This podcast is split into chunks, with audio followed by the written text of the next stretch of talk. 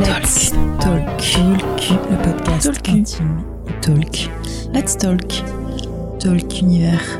Let's Talk. Le podcast intime et politique. Hello, c'est Mamie Talk Univers. Talk Podcast revient.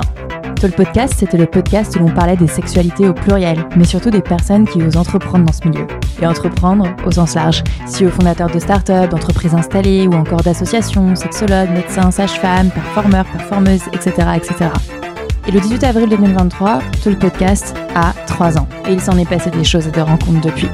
En trois ans, Talk Univers est donc parti d'un podcast à un concept store en ligne, à de nombreux pop-up et d'événements et de rencontres, à un média, sexe, tech et politique. Une conviction n'a pas bougé, contrairement à beaucoup d'autres choses. Le premier problème dans la sexualité, c'est juste d'en parler. Ça paraît tout simple, mais c'est tellement vrai. Et c'est pareil pour tous les sujets qui nous semblent tabous et qui peuvent nous immobiliser, nous pourrir la vie et la santé. Les fameux tabou tech. Tech ou pas d'ailleurs. Les sexualités, les corps et leurs fluides, la santé mentale, la maladie, les drogues, la mort, etc. Des sujets dont on a besoin de plus parler.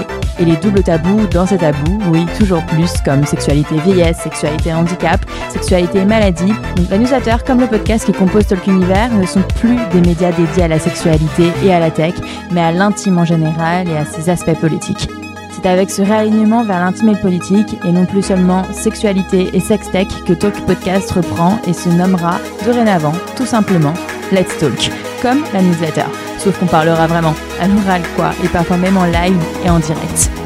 Intime et politique, vraiment parce que pourtant, au début de Talku, je me battais pour ne pas utiliser le mot intime ou intimité. Je trouvais, et je trouve toujours, qu'on utilise beaucoup trop le terme intime pour parler de la sexualité ou de nos parties génitales, comme si elles n'avaient que des fonctions sexuelles ou soi-disant non audibles, comme uriner, déféquer, s'auto-nettoyer, vivre quoi. Je voyais, et je vois encore beaucoup trop de gens d'entreprises et de marques utiliser des expressions telles que partie intime avec des gros guillemets au lieu de dire vulve, pénis, vagin. Les mots ont un sens, utilisons-les.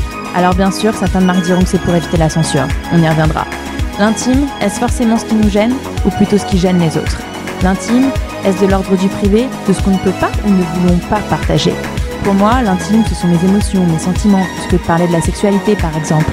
C'est quoi l'intime? Pourquoi l'intime est politique? Ce serait un beau sujet de dessert.